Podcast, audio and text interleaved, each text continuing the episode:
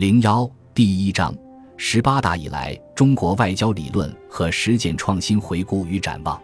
党的十八大以来，以习近平同志为核心的党中央，开启了当代中国内政治理、外交开拓的新征程。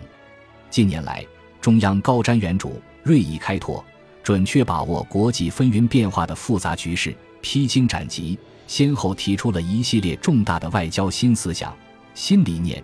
形成了许多新特点、新风格，塑造了外交新方位、新目标，开启了中国特色大国外交新时代。中国外交进入了一个崭新的时期。